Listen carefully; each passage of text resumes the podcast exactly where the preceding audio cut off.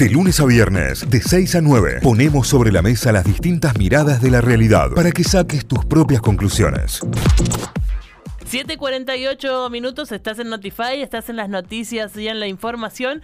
Y bueno, hace unos días ya te venimos contando que se viene la quinta edición del Congreso RAC en Córdoba, el Congreso que año tras año viene a hablarnos de adicciones y la multiplicidad de temas que se dan en el entorno a las adicciones eh, y la cantidad de aristas que pueden tener este, este tipo de situaciones. Va a suceder en Córdoba el próximo jueves 31 y el viernes primero de septiembre en Centro de Convenciones eh, General Bustos y tiene muchos invitados, tiene una lista de disertantes muy interesante. La entrada es libre y gratuita, te tenés que inscribir, pero podés estar ahí, ser parte de este congreso que cada año crece y, se multiplica y, cada vez se vuelve más interesante y más profundo.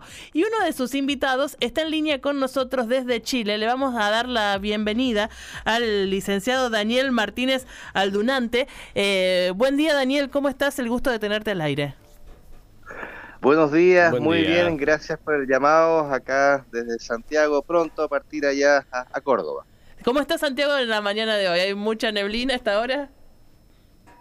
Mira, eh, estamos acá con una hora menos, así que está recién un poco saliendo el sol, pero está un poco nublado todavía. Mira vos, mira vos. Bueno, te recibiremos acá con con, con mucho viento y tierra. La verdad la sequía está haciendo un desastre por estos lados. Así que te esperamos en Córdoba, eh, que armes esa maleta y te vengas para, para, mm, para este encuentro entre los diferentes trabajadores de, de, la cantidad de aristas que tiene eh, la adicción en estos tiempos, ¿no? Sí, de todas maneras, porque el tema de las adicciones más allá la droga, que es lo fundamental, es un tema de salud mental es un tema que se cruza con problemática de salud mental y es por eso que este año el Congreso va a tener una expo prevención para hablar justamente de temas de salud mental para cuidar para cuidarnos como, como comunidad. Claro. Definitivamente, definitivamente.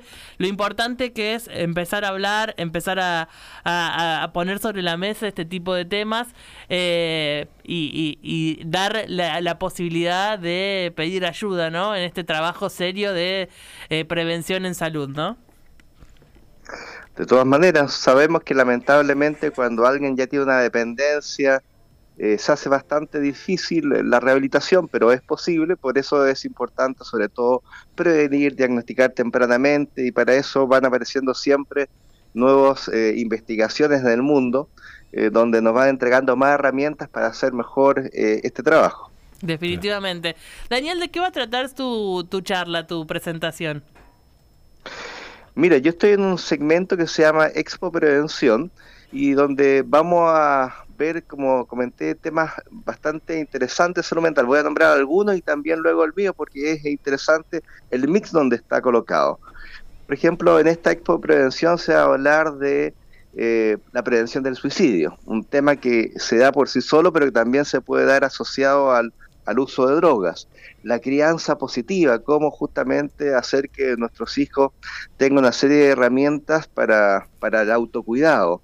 Se va a hablar también de cómo educarse con las nuevas tecnologías de la información y la comunicación, pensando que a veces pueden generar temas adictivos.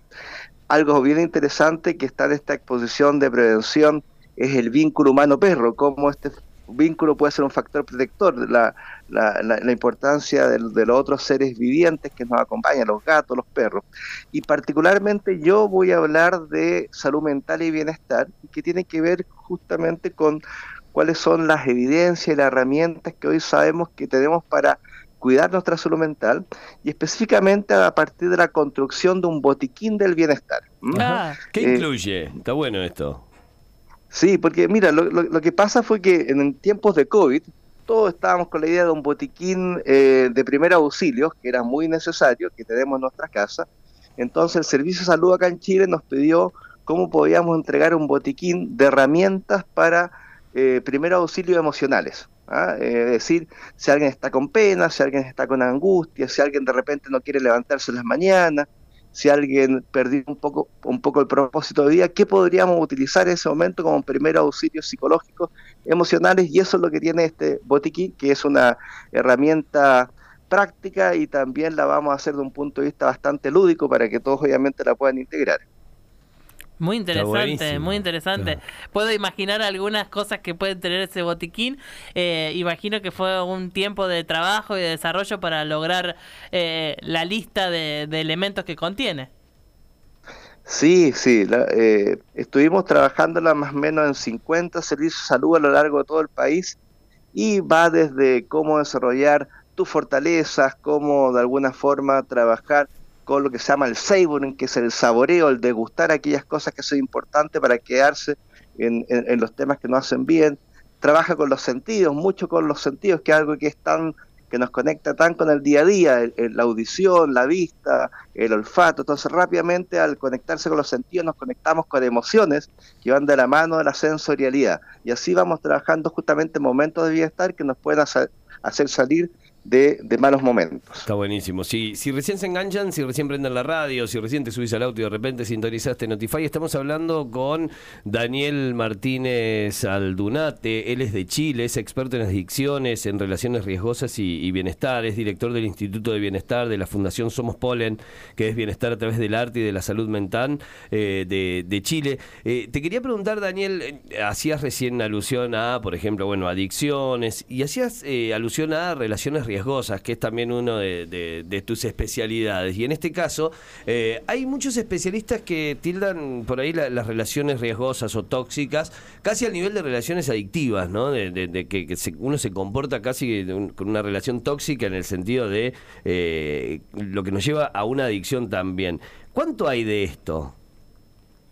Mira, eh, mucho, porque la verdad es que hace unos 20 años cuando uno hablaba de relaciones adictivas se refería fundamentalmente a alcohol, droga y tabaco.